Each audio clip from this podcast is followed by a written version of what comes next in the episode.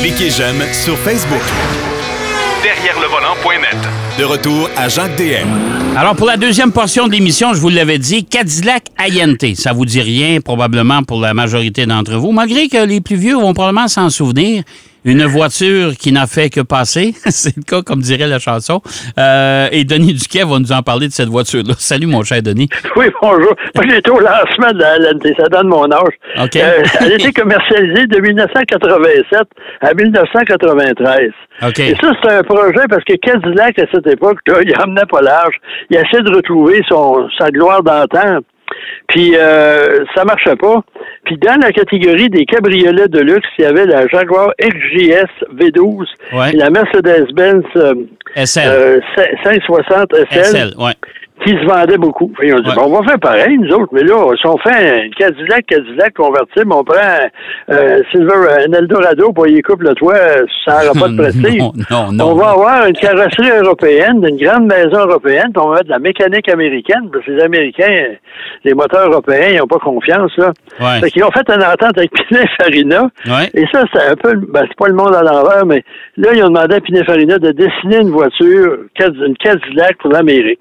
Et là, chez Pininfarina, euh, ils ont décidé de faire une voiture inspirée des Ouais. goûts américains. Ouais. Disons que c'est pas leur meilleur coup de crayon qu'ils ont eu. C'était pas laid, là, mais. Euh, Euh, c'était pas c'était- laid, c'était c'était un, petit peu ordinaire, là, quand même. c'est ça. C'est un petit, comme dirait l'autre, un petit peu drabe. Ouais. Et là, le, le concept, c'est que Cadillac fournissait la plateforme Ouais. qu'on envoyait par avion en Italie. Et à ce moment-là, chez Pininfarina, on assemblait la carrosserie, on façonnait la carrosserie, Ouais. l'habitacle, ouais. le toit souple. Ouais. Je vais en revenir après, le toit. Après ça, on mettait ça sur, sur la, la plateforme, on ramenait ça en Amérique, et là, on motorisait la voiture avec un V8 transversal, une transmission automatique à quatre rapports, puis euh, des, des, des, voyons, des freins euh, ABS, Bosch, puis une suspension, j'espère, suspension indépendante aux quatre roues. Puis disons que côté mécanique, c'était pas vraiment les, les gros chars. Euh, Ça a débuté en 87 avec un V8 de 4.1 litres qui développait 190 chevaux. Aïe, aïe. Beaucoup moins que ce que Jaguar et Mercedes proposaient. Et ça, ça avait des, des performances scintillantes. Euh, avec la LNT, on faisait le 0-100 en 10 secondes, 3 10,3. Ouais. Une Mercedes, ça fait en 6,8 secondes. OK. Ça fait déjà, puis en plus, la, la Cadillac était la plus chère du lot. Elle se vendait 57 000 en 1987. Hi, Et- et cher. Puis en plus, il y avait des choses. Il y avait certaines affaires intéressantes, mais côté mécanique, technologique, c'est venu par après. Ça, c'est GM, là. On peut remonter dans l'histoire. Toutes les fois qu'ils lançaient des modèles, puis là, on dirait que ça passait par les compteurs d'haricots, là, les bean counters, les comptables. Ouais, ouais. Puis ils disaient, ah non, on voulait avoir une suspension automatique. Non, ça coûte trop cher. On voulait avoir une suspension, là. Telle- Non, monsieur, on va mettre ça. Puis le tableau de bord, ah non, ça coûte trop cher. Ça, vous allez mettre des instruments moins chers. Fait qu'il était un peu en retard sur le plan mécanique. Puis le plan esthétique, Ouais. ça répondait pas à la demande. Et en plus de ça, quand Cadillac a décidé d'aller chez Pininfarina, ils ont dit, eux autres, ils ont l'expérience des cabriolets de luxe. On va aller là, on va profiter de leur, leur connaissance. Puis à un moment donné, lors d'un programme Cadillac, plusieurs années après, chez, chez GM, souvent, on, on, on, on roulait en compagnie d'un ingénieur ou de quelqu'un Ouais. de la compagnie. Ouais. Puis le gars, il dit, moi, il dit, je suis l'ingénieur de, de, de carrosserie chez Cadillac. Ouais. Et il commence à me raconter qu'ils sont allés chez Pininfarina. Ils avaient choisi ça parce qu'ils disaient qu'ils ont des experts. Mais tous les experts de cabriolet chez Pininfarina avaient un sacré de cash chez Carman. Ah bon? Ils en savaient pas plus que nous autres. Ils disent la seule différence, autour de la table, ils se parlaient à peu près quatre langues. L'italien, l'anglais, l'allemand, puis je sais pas quel autre. Fait qu'ils disent, on, a- on est parti de zéro. Puis là, ça prenait un toit euh, assez spécial. Ouais. Ils ont trouvé ça en Suisse. Et je peux te dire que les montres suisses, c'était mieux assemblés, puis leur, leur toit souple. Ça, là, ouvrir ça, là, ça prenait un cours de trois heures. Il y avait une espèce de loquet qu'il fallait débrayer. Ouais. Là, c'est manuel en plus. Ben, comme, la, souviens. comme la Mercedes SL. Moi, j'en ai une ouais. de 1987. Euh, puis euh, t'as l'espèce de, de, de faut, t'as, t'as des clés que tu rentres dans des dans des dans des goupilles, si tu veux, sur Ouais. le côté, là, à droite pas à Pour gauche. le déverrouiller, puis le Tu déverrouilles ça, puis après ça, tu prends le toit, puis tu l'envoies. Puis là, sans oublier la poignée en arrière, comme une poignée pour ouvrir une fenêtre à manuel. Ouais, là. ouais. Et ça, faut que tu débarres ça.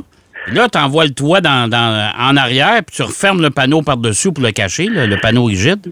Mais c'est sûr que c'est pas, pas posant. Là. S'il commence Ça à fait la même chose. Puis, mais c'est ça. Mais justement, lors d'une présentation, euh, on allait au Mont-Tremblant, j'étais avec Louis Butcher. Le toit est baissé. Il, Ouais. il commence à pleuvoir. Ouais. Là, on se dit, si on arrête, là, on va être inondé. On, se- on- on se demandait euh, comment on va faire pour monter le toit. Fait que là, on a décidé de rouler à peu près à 140 km heure sur l'autoroute, puis les petits tours, ça roulait. On est arrivé à l'hôtel où on avait lieu, puis là, il y avait une mezzanine. On stationnait en dessous de la mezzanine. Puis il n'y avait pas une goutte d'eau dans l'habitacle. Puis là, les là, ils ont remonté. Puis à un moment donné, j'avais une voiture à l'essai. Puis je, je la laissais chez Jacques Bienvenu, qui habitait à l'époque à Saint-Jean-Baptiste, de Roubaix. Ouais. Puis je le laisse là, il est pas là, puis je donne les clés à- euh, j'ai- là-bas, puis j'en reviens ici, puis là, Jacques m'appelle. Il dit, comment est-ce qu'on fait? Il dit, pour baisser le toit ou le mont? Je lui dis, ben regarde, telle affaire, j'ai tout fait ça, mais ça marche pas. Il dit, bienvenue au club. Moi, là, à l'année, j'arrêtais aux lumières, puis quand je freinais, puis la voiture était immobilisée, toutes les fenêtres baissaient tout seul. Hein? ouais. Il y avait un petit Oh. problème. Mais ceux-là, euh, tout ça, c'est une voiture qui est ordinaire.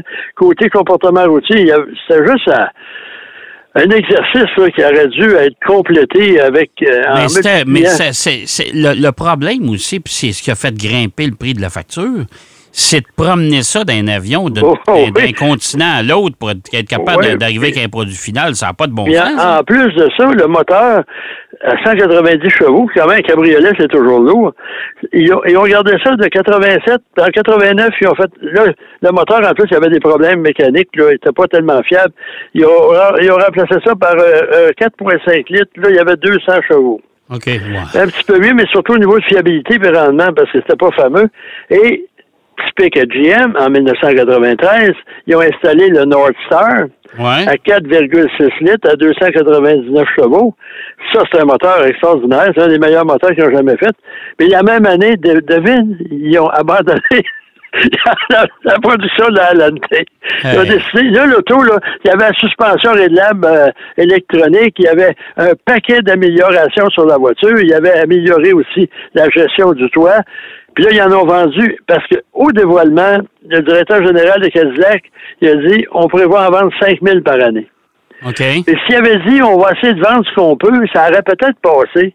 Mais il n'en a jamais vendu plus que 4 000. La dernière année, 4 200 quelque chose. Ça a toujours été 2 000, 3 000. Il n'a jamais atteint son objectif. Puis, en partant, tout le monde a dit c'est un échec. OK. Tu sais, Il n'y en, a- en plus. Il y en a plus sur la route, de toute façon. On n'en voit il n'y en a pas vendu beaucoup. Ouais. Puis moi, là, ce qui me dérangeait, puis j'avais découvert ça à un moment donné en Allemagne, tu payes pour euh, débadger ta voiture, enlever les, les, les, les trucs sur la voiture.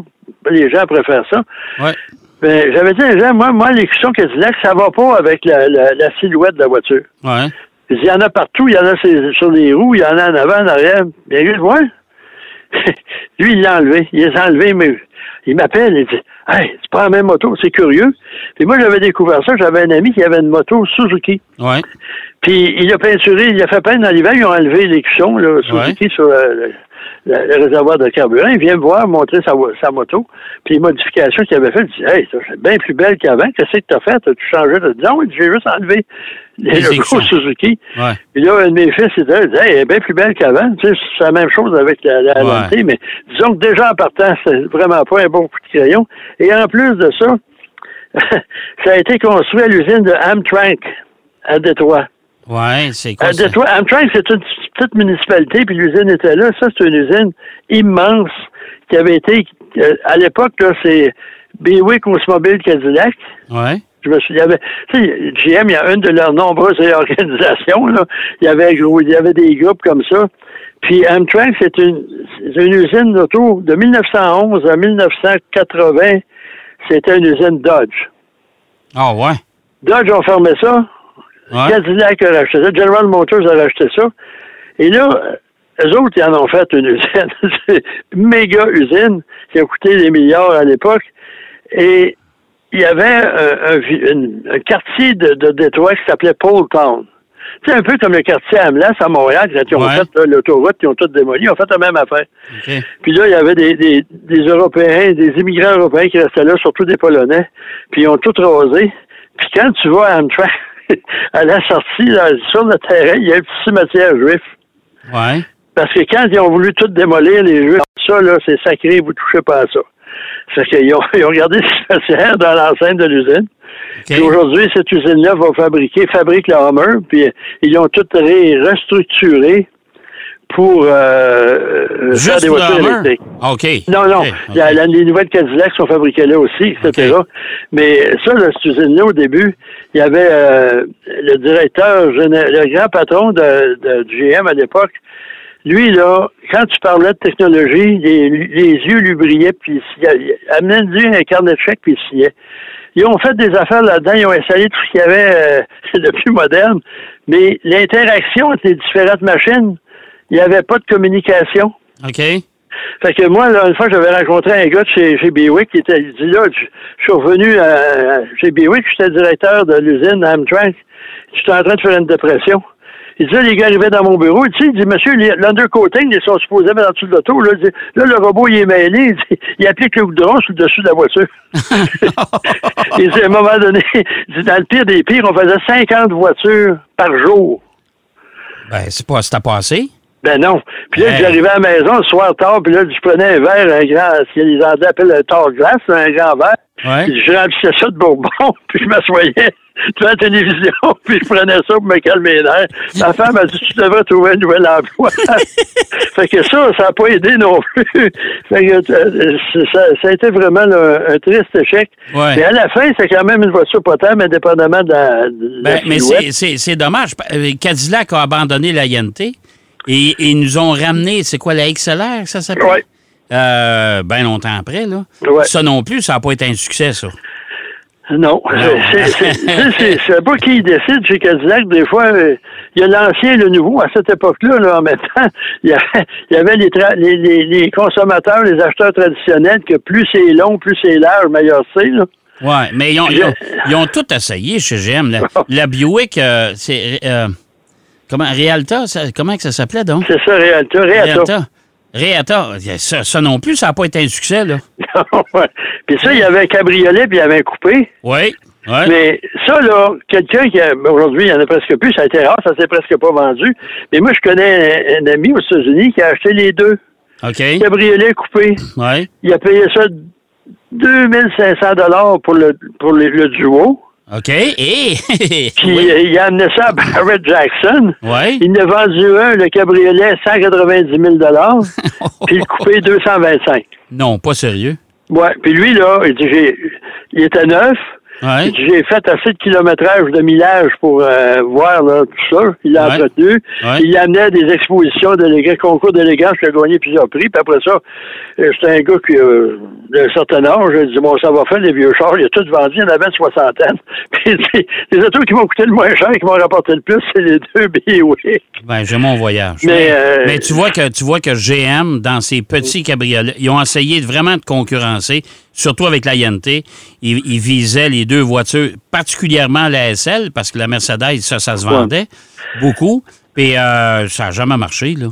Mais en plus, tu sais, tu t'attaques à, surtout la Mercedes a raison, au niveau technologique de l'époque, là. Ben oui. C'était une euh, fine pointe de ça, puis toi, tu arrives avec une espèce. C'est le, le, le châssis, c'est un mélange de Eldorado puis de Séville, rafistolé, Hey. raccourci pour euh, que ça soit une auto pas trop grosse. Il a envoyé ça en Italie, c'est peut-être c'était beau, c'était bien fait, mais le cuir fin, etc. Mais tout est fait en fonction des goûts américains. Mais toi, tu t'achètes la- une auto faite en Italie, puis ceux qui ont le temps, là, vous irez sur euh, Google, le nombre de voitures américaines, Chrysler, ils en ont fait une pochetée là, dessinée par des studios italiens comme Ben, la voiture. La Maserati chez... euh, Ah, mais ça, disons que c'est peut-être pas un exemple. à Non, donner. mais quand même, Mais ils, ont de- fait, ils ont fait un, eux autres, un coupé, euh, un cabriolet Ah, deux places. là. Ça, c'est probablement la pire voiture que j'ai jamais conduite de ma vie. Ah non. mais, mais ça, là, les, les, c'était des, des carrossiers là, qui faisaient une, une Chrysler 300.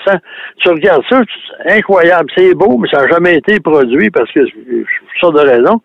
Puis en plus, à l'époque, là, en, en Europe, après la guerre, des, des voitures italiennes, des petits carrossiers italiens qui, qui produisaient des, des coupés et des berlines en, en petite série avec des moteurs américains. Ouais, ouais. Ben, regarde, là, Rolls-Royce, c'est le plus bel exemple. Il y avait un moteur de, de, cra- de camion Dodge là-dedans Ouais. pendant des années. Mais, mais Cadillac aurait dû, à cette époque-là, pour la INT, euh, essayer de, de lui donner un style plutôt européen, c'est probablement Ben, c'est que ça. ça aurait marché.